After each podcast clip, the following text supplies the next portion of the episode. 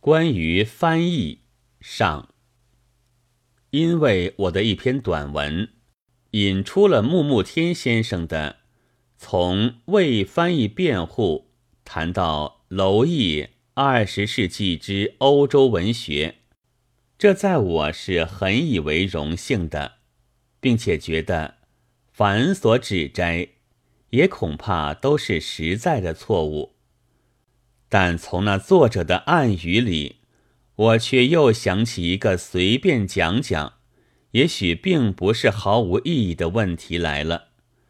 那是这样的一段，在一百九十九页，有在这种小说之中，最近由学术院所选的鲁易·贝尔德兰的不朽的著作最为优秀，在我以为。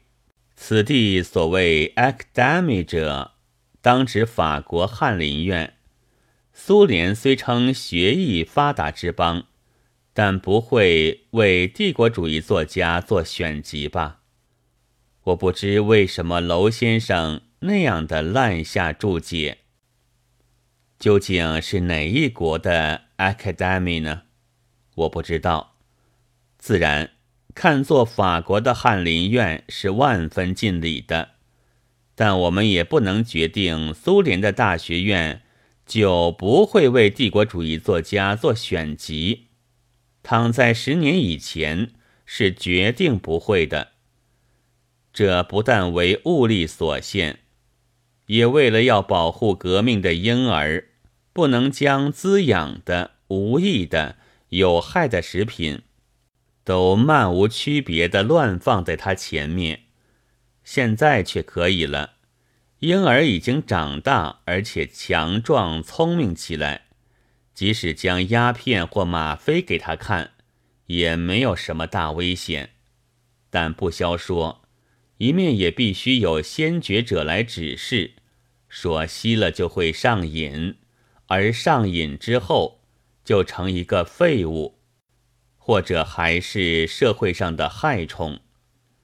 在事实上，我曾经见过苏联的 Academy 新译新印的阿拉伯的一千一夜，意大利的十日谈，还有西班牙的吉诃德先生，英国的鲁滨孙漂流记，在报章上则记载过为托尔斯泰印选集。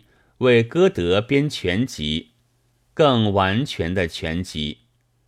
贝尔德兰不但是加特利教的宣传者，而且是王朝主义的代言人。但比起十九世纪初德意志布尔乔亚的文豪歌德来，那作品也不至于更加有害。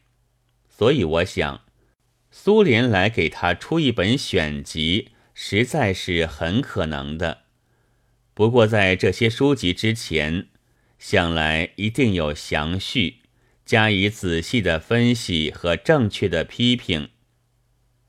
凡作者和读者因缘愈远的，那作品就与读者愈无害；古典的、反动的、观念形态已经很不相同的作品，大抵。即不能打动新的青年的心，但自然也要有正确的指示，倒反可以从中学学描写的本领，作者的努力，恰如大块的砒霜，欣赏之余，所得的是知道他杀人的力量和结晶的模样，药物学和矿物学上的知识了。可怕的倒在用有限的砒霜和在食物中间，使青年不知不觉地吞下去。例如似是而非的所谓革命文学，故作激烈的所谓唯物史观的批评，就是这一类。这倒是应该防备的。我是主张青年也可以看看帝国主义者的作品的。这就是古语的所谓“知己知彼”。青年为了要看虎狼，赤手空拳地跑到深山里去固然是呆子，但因为虎狼可怕，连用铁栅围起来了的动物园里也不敢去，却也不能不说是一位可笑的愚人。有害的文学的铁栅是什么呢？批评家就是九月十一日补记这一篇没有能够刊出。九月十五日。